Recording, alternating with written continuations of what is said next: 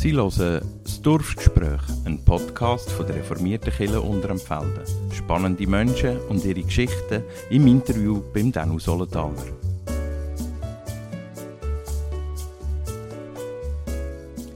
Herzlich willkommen zum Dorfgespräch, einem Podcast von der reformierten Kirche Unterempfelden. Und mein erster Gast heute ist Anna Neff.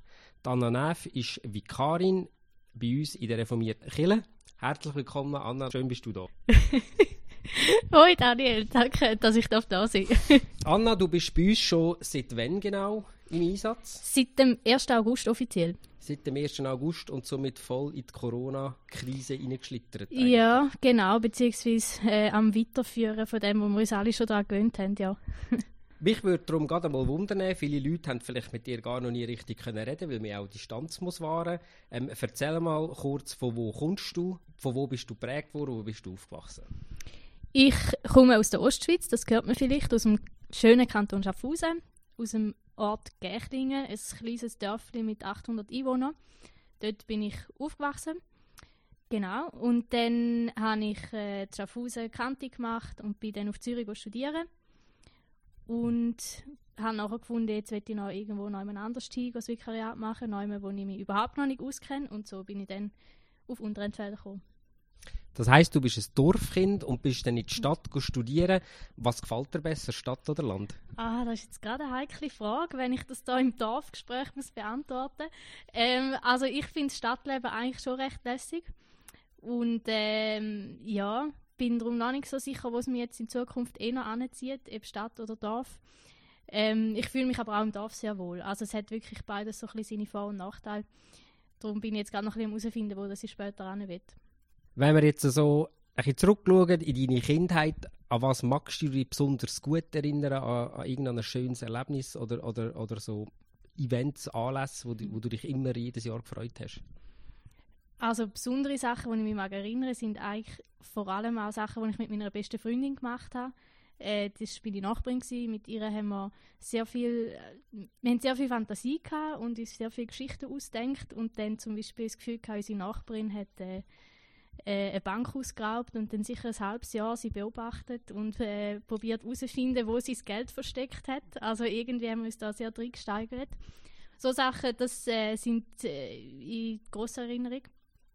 Genau.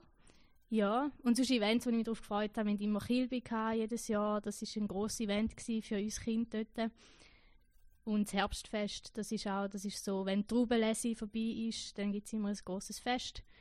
Das gibt es in jedem Dorf im Kanton Schaffhausen. Ich weiß nicht, ob es da auch so etwas gibt. Da ist wahrscheinlich mehr so das Entenfest oder so, etwas, wo die richtig geht. Genau, so Dorfanlässe sind schon auch immer sehr, sehr gross im Kurs gewesen.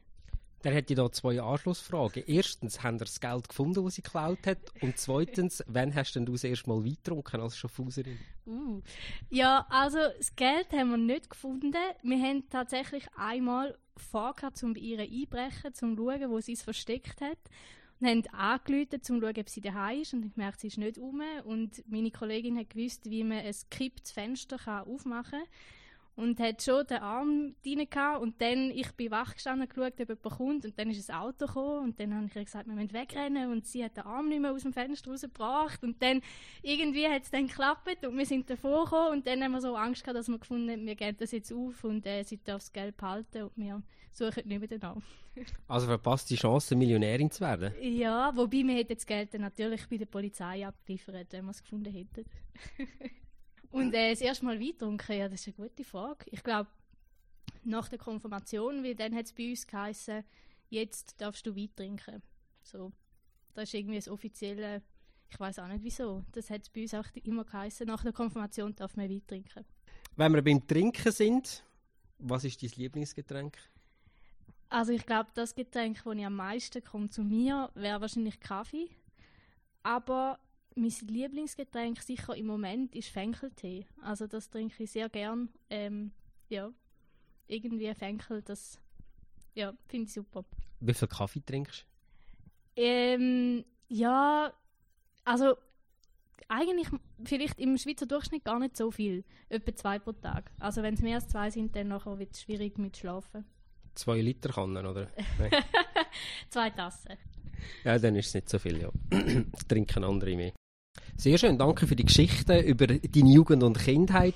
Wechseln wir das Thema und gehen wir mal in die Richtung von deiner Ausbildung. Als allererstes würde es mich wundern, wie kommt man darauf, Pfarrerin zu werden? Hm. Ähm, also ich glaube, das hat gleich auch etwas mit meiner Kindheit zu tun. Und zwar, mein Papi ist schon Pfarrer. Das hat äh, ein bisschen beeinflusst, würde ich sagen. Also sicher, dass ich einfach den Pfarrberuf kenne und ein bisschen weiss, wie das so läuft.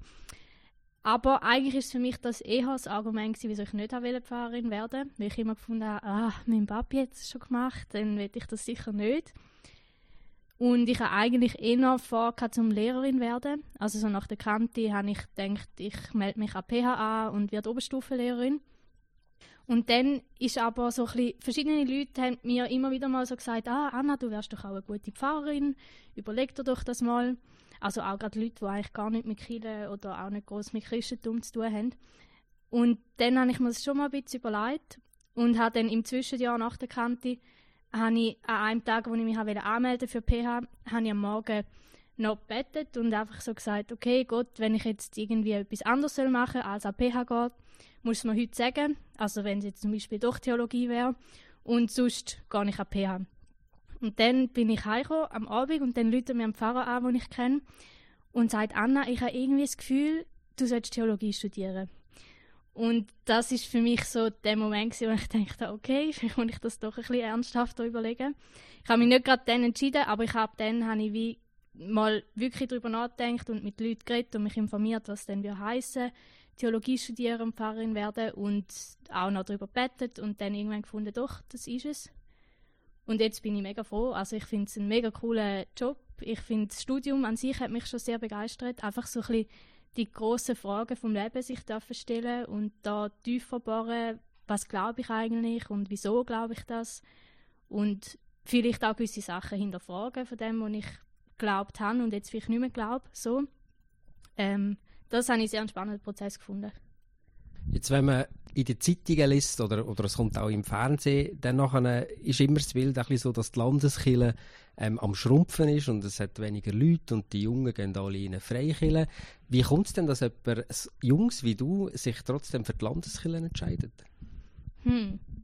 Das ist eine gute Frage. Also ich habe grundsätzlich meine Jugendzeit in der Landeskirche sehr positiv erlebt. Also bei uns in der Kirche hat es doch einige junge Leute gehabt, nicht einen Haufen, es war halt auch ein kleines Dorf gewesen, aber wir hatten einen Jungschi, wir hatten einen Jugendgottesdienst gehabt. und ich denke, das hat sicher auch mitgeprägt, dass ich gefunden habe, mal, ich gebe die Kirche noch nicht auf. Ich glaube, da ist schon noch einiges möglich. Ähm, ich bin dann aber zwischenzeitlich auch in eine Freikirche gegangen. Also gerade in meiner Kantizeit hatte ich viele Freunde aus Freikirche und bin dann dort auch gegangen. Ähm, und ich habe das sehr gut gefunden, also sehr positiv erlebt. Und, aber es ist wirklich so ein bisschen der Wunsch, dort wo ich herkomme, dass irgendwie ich auch dort kann weiter prägen die Kirche, die reformierte Kirche, die mich so ein bisschen, äh, ja, von Anfang an geprägt hat, dass ich jetzt auch dort etwas eingeben kann so ein bisschen die Hoffnung, doch, dass es möglich sein, dass da auch wieder mehr junge Leute zu begeistern sind für den Glauben. Sehr gut, wenn du sagst, es müsste möglich sein, wo siehst denn du, wenn man jetzt sieht, in den nächsten fünf Jahren, wenn die Zahlen so weitergehen, wie es weitergeht, dann ist ja die Frage, ob es überhaupt noch Pfarrer braucht, mal ein bisschen böse gesagt. wo, wo siehst denn du jetzt in deiner, in deiner Ausbildung oder auch im Vikariat, wo siehst du da irgendwo das Potenzial, was eine Gemeinde vielleicht auch gerade in unserer Größe dagegen machen kann? Mhm. Also ich glaube, so ganz grundsätzlich habe ich sicher mal während meiner Studentenzeit auch gemerkt, wie viele Fragen eigentlich da rum sind, wo mir aus christlicher Sicht wirklich auch etwas dazu zu sagen haben. Also ich habe viel Gespräche mit Studenten, also jetzt nicht Theologiestudenten, sondern sonst Leute, wo, wo irgendwie so ein sich danach fragen, hey, was ist eigentlich der Sinn von meinem Leben, in was will ich mich investieren, was bringt das Leben überhaupt, wenn wir einfach geboren werden und irgendwann wieder sterben, so ein grosse Fragen, wo ich das Gefühl hatte, sie sind nicht wirklich zufrieden mit den Antworten, wo sie, wo sie finden, so ein aus, sagen wir jetzt mal, atheistischer Sicht oder ähm, Sichten, wo jetzt nicht Gott mit einbeziehen. Und da habe ich das Gefühl, sind eigentlich sehr viele große Fragen um, wo wir wahrscheinlich einfach als Kinder noch mehr lernen wie können wir diese Antworten so kommunizieren, dass die Leute auch etwas damit anfangen können und merken, mal, dass das verhebt. wenn du jetzt auf dein Studium zurückschaust, jetzt bist du ja im, im Praxisteil, gibt es ein Fach, wo du ähm, am meisten geliebt hast und wenn ja, warum?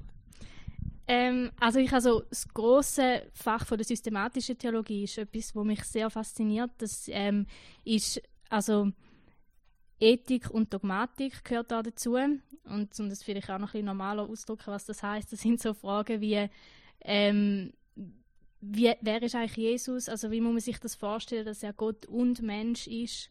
Oder Trinität, was heißt das genau? Oder dann eben so ein bisschen ethische Fragen, zum Beispiel, wie, wie, wie müssen wir mit Tieren umgehen? Oder Umweltethik, das, ist so ein bisschen, das sind so Themen. Oder irgendwie auch Familienethik, ähm, was ist eigentlich so ein biblisches Familienbild und was ist es vielleicht auch nicht? Ähm, solche die Frage, das habe ich sehr, sehr spannend gefunden. Lernst du dann äh, im Studium auch, oder gibt es dort auch Fächer, wo man sagt, okay, das ist Theorie, aber gibt es auch irgendwie wie Kurs oder Workshop, wo man sagt, okay, so kann man Theorie umsetzen, eigentlich in den Alltag, dass es auch eine Person wie ich jetzt verstehe, die keine. Theologie studiert hat? Ja, also es kommt wahrscheinlich ein darauf an, was genau meinst mit dem. Es hat, wir haben zum Beispiel so ein Fach, ähm, eine Seelsorgeübung, wo man ins Spital gegangen ist und Seelsorgegespräche geführt hat mit den Leuten und dann begleitet worden ist von einem Seelsorger und das so ein bisschen gelernt hat, wie man es macht. Und dort, äh, finde ich, sind auch gerade viel, also ist wie gerade ein bisschen austestet worden, wie fest verhebt das auch, wo wir uns in der Praxis aneignen, wie fest können wir das dann wirklich auch den Leuten ähm, also Leute begleiten in dem drin oder eben auch Antworten liefern, die verheben. Ähm, ja, ich habe das Gefühl, das ist für mich persönlich gerade ein rechter Praxistest gewesen, wo ich so ein bisschen mal haben schauen, ja, kann ich das, was ich da lerne, auch wirklich so kommunizieren, dass es bei den Leuten ankommt. Wo du das Vikariat da bei uns gestartet hast, ähm, hat es irgendetwas gegeben, wo du irgendwie besonders Respekt hast oder denkst, uh, das wird eine mega Herausforderung? Ja, ähm, also gerade das ganze Thema Beerdigungen, das hat mich recht herausgefordert von Anfang an. Also das ist auch etwas, was ich während dem Studium immer wieder gedacht habe, so, uh, wie werde ich das jemals können machen so ähm, und das habe ich gemerkt, hat mich auch wirklich viel Energie gekostet, das, das erste Mal Beerdigung vorzubereiten, Trauergespräche machen und so ein bisschen rausgespüren, wie, also ja, wie geht man um mit so einer Situation, wo man Leute vor sich hat, die man nicht kennt, aber dann gleich in so einem tiefen, persönlichen Moment dabei ist? Und also wenn ich auch sehr als Privileg empfinde, da dürfen dabei sein und dürfen etwas sagen, aber dann eben auch die Frage, finde ich die richtigen Worte, was, was ist jetzt angemessen, was braucht es da? Das, von dem habe ich sehr Respekt gehabt und bin ich jetzt langsam am reinkommen und ich merke aber auch, dass ich irgendwie wirklich langsam reinkomme und es da Sachen gibt, wo ich merke, das fordert mir jetzt nicht mehr gleich fest raus wie am Anfang. Ja, wo ich jetzt auch ein bisschen die Hoffnung habe, dass man so etwas wirklich lernen kann. ich glaube, das kann man lernen, ja. Das ist wirklich Übung macht den Meister, heißt es doch immer, oder? Mhm. Verlassen wir mal den Teil noch von der Ausbildung und dass du jetzt den Pfarrerin wärst. Du, du bist in Peru gewesen. Erste Frage, wie kommt man auf Peru, also ist klar mit dem Flügersee mhm. wahrscheinlich, aber wie, wie, wie kommt man darauf, mal prinzipiell auf Peru zu gehen? Also ich bin ähm, schon im Jahr 2014 das erste Mal in Peru gewesen, das war nach meiner Kante ähm, und eigentlich einfach, ich habe in der Kante Spanisch gelernt und ich habe gehört, Südamerika sei cool. Und denke, ich will nach der Kante noch auf Südamerika und habe mich dann einfach bei einer Organisation gemeldet, wo verschiedene Hilfsprojekte hat in Südamerika in verschiedenen Ländern und die haben mir dann ein Projekt in Peru vorgeschlagen, dass ich dort mithelfen könnte und dann habe ich gefunden, ja, mal, das ist eigentlich schön. Ich habe nichts gewusst über Peru, nicht mal, dass Machu Picchu dort ist, so das, was die meisten Leute wahrscheinlich noch wüssten. Und dann bin ich dort und ja, habe es mega, mega positiv erlebt, habe das Land und die Leute sehr gerne bekommen und darum auch gefunden, ich will nachher sicher noch mal gehen. Und jetzt nach dem Studium, das ich letzten Dezember abgeschlossen habe, hat sich das gerade angeboten, um noch mal ein halbes Jahr zu gehen. Und ich bin auch immer in Kontakt geblieben mit den Leuten, seitdem, als ich das erste Mal dort war. Und dann haben gute Freunde von mir, die ich eben dort kennengelernt habe, haben ein neues Projekt gestartet in der Zwischenzeit, wo sie eine Kirche gestartet haben in einem Armenviertel von Lima, also von der Hauptstadt. Und das ist für mich dann auch noch ein grosser Grund, wieso ich nochmal gehen wollte, um das Projekt vor Ort nochmal zu sehen und mich auch inspirieren lassen von dem, wie sie Chile leben dort. Weil ich gemerkt habe, ich habe jetzt so lange studiert und über das nachdenkt und jetzt will ich mal einfach nochmal etwas ganz Neues hören, wie sie das machen und ja, von dem inspiriert werden hast du erstens Spanisch predigt dort unten und zweitens, also unten ist vielleicht falsch, dort hinten. Es ist schon auch ein bisschen unten und ein bisschen hinten, oder? Ja. Ähm, hast, du, hast du Spanisch predigt, wenn du sagst, dass du Spanisch kannst und was nimmst denn du mit von den Kirchen in Peru in die Schweiz? Ich habe Spanisch predigt und das erste Mal, als ich dort predigt habe, war auch noch ein, ein spezieller Umstand. Gewesen. Sie machen manchmal so ähm, Gebetsnächte, wo es wirklich die ganze Nacht dort sind und bettet in diesen kleinen Hütchen. Es hat fast keinen Platz gehabt. Und die Nachbarn haben wahrscheinlich alles gehört und uns wahrscheinlich nachher nicht so gern gehabt, weil wir laut alles gesungen haben die ganze Nacht. Und dann am Morgen um 5 Uhr war dann meine Aufgabe, gewesen, um eine neue Predigt zu machen auf Spanisch. Ähm, das war ein bisschen herausfordernd, gewesen, aber äh, das, ja, mal, habe ich eigentlich äh, cool gefunden, die Herausforderung anzunehmen. Ähm, genau, also ich habe dann ab und zu auch predigt auf Spanisch. Und was ich mitgenommen habe, ist besonders, also mich hat es wirklich sehr beeindruckt, wie sie, wie sie Beziehungen leben untereinander in dieser Kirche. Weil es ist, wie gesagt, in einem Armenviertel und die Kirche hat auch gar kein Haus oder keine Hütte. Also sie treffen sich einfach auf der Straße und stellen so ein kleines Marktstandzelt auf ähm, und sagen, jetzt ist Kirche und dann gibt es ein Kinderprogramm und nachher einen kleinen Gottesdienst. Und es lebt nicht von dem, eben, dass sie irgendwie ein, ein, Gebäude haben oder so, sondern es lebt einfach von den Beziehungen, die sie aufgebaut haben an dem Ort, in dem Quartier.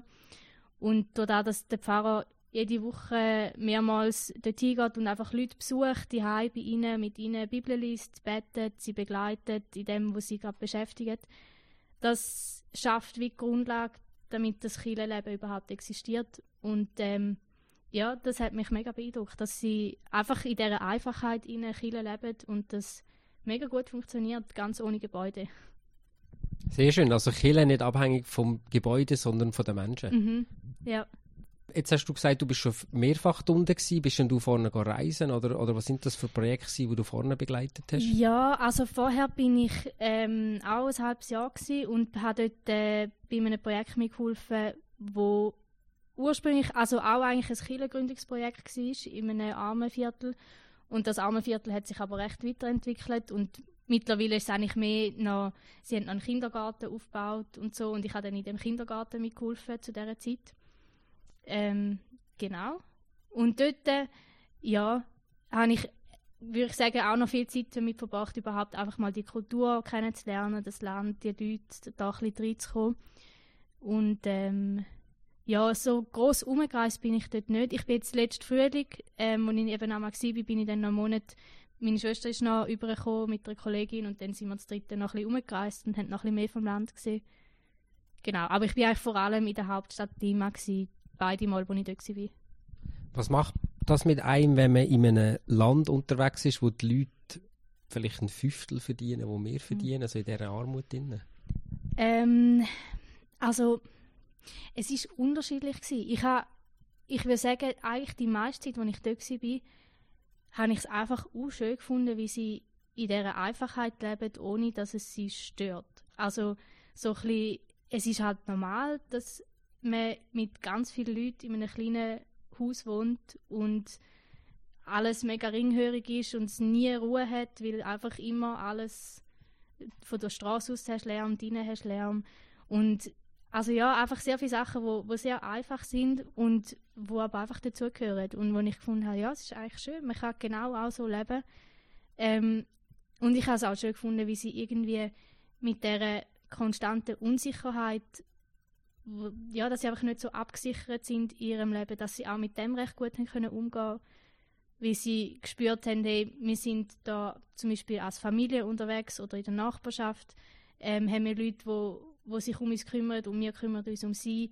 Und irgendwie so ein bisschen ihr soziales Netz sie abgesichert hat, auch wenn sie jetzt nicht Versicherungen oder sonst Sachen hatten, ähm, wo man wie gemerkt hat, das wird viel mehr gestärkt oder dass sie einfach äh, viel mehr aufeinander angewiesen sind. Und das habe ich eigentlich sehr schön gefunden. Aber jetzt gerade, ähm, wo Corona kam, ist, ähm, bin ich auch noch drin und wo ich dort so ein nach den ersten paar Wochen vom Lockdown wieder ins Armenviertel gegangen bin, ähm, dort hat es mich schon recht, ähm, ja, ich weiß gar nicht, ich kann sagen, recht überfordert und überwältigt um zu sehen, wie jetzt einfach von einem Tag auf den anderen das noch viel, viel schlimmer geworden ist, ihre Situation. Und zum Teil die Leute wirklich nicht mehr gewusst haben, wie sie ihre Kinder am nächsten Tag können ernähren können. Und das zu sehen und miterleben und einfach auch nichts dagegen können machen das habe ich schon sehr schwierig gefunden. Und habe gemerkt, also da hat mich dann wirklich gerade ein paar Tage völlig lahmgelegt und ich habe das Gefühl, ich, also ja, ich habe gar keinen Grund mehr, zum Morgen aufzustehen, weil es ist so ein bisschen, man kann einfach nichts machen und zuschauen, wie das jetzt da einfach bergab geht. Gibt es denn etwas, wo du denkst, können wir vielleicht nicht nur die Schweiz, aber als Westen machen, um, um in so Ländern die Situationen zu verbessern? Ähm, das ist jetzt noch eine gute Frage. Also ich denke, es gibt einen Haufen Projekte, die sich lohnen zu unterstützen, einfach finanziell. Das ist sicher etwas, wo man von der Schweiz aus machen kann. Ähm, verschiedene Hilfsprojekte, wo, wo an verschiedenen Orten verschiedene Sachen unterstützen. Ähm, sagt das jetzt schulische ähm, Unterstützung oder also eben Aufbau von Schulen oder medizinische Sachen. Ähm, hm. Aber ehrlich gesagt, so wie die Situation jetzt gerade ist in Peru, äh, habe ich keine Ahnung, wie man da unterstützen kann. Weil ich habe das Gefühl, es sind alle ein überfordert, weil eben Corona hat alles durcheinander geworfen. Sie haben jetzt auch gerade politisch ein mega Chaos, weil sie den Präsidenten abgesetzt haben und einen neuen eingesetzt haben und der auch nicht gut war und jetzt hat es wieder einen neuen. Also es ist gerade so ein bisschen alles ein Chaos. Darum wüsste ich jetzt ehrlich gesagt nicht, wo man jetzt gerade ansetzen müsste. So. Empfiehlst du das jedem mal so etwas zu machen, in so ein, in so ein Land zu gehen, wo, wo ich jetzt mal sage, der kulturelle Unterschied und auch die Möglichkeiten es so komplett anders sind als bei uns? Hm. Ähm, ja und nein. Also ich habe das Gefühl, hm. Es kommt wirklich, glaube auch ein bisschen darauf an, mit welcher Einstellung dass man geht. Ähm, ich glaube, wenn man dort hingeht und irgendwie denkt, jetzt gar nicht dort hin, etwas verändern, dann glaube ich, ist es nicht gut für einen selber und nicht gut für die Leute dort, weil äh, ja, ich glaube, viel können wir nicht verändern, wenn wir einfach mal dort hingehen und schlussendlich denke ich, ist es auch wichtig zu sehen, dass die Leute vor Ort schon vieles probieren und vieles auch gut machen, um mit ihrer Situation können Und schwierig ist, wenn Leute von außen kommen und sagen, jetzt helfen wir euch. Ähm, aber ich glaube, zum Neuem hingehen und sagen, ich möchte den Ort kennenlernen, ich möchte die Menschen kennenlernen, ich will sehen, wie sie leben und vielleicht auch noch von ihnen etwas können lernen.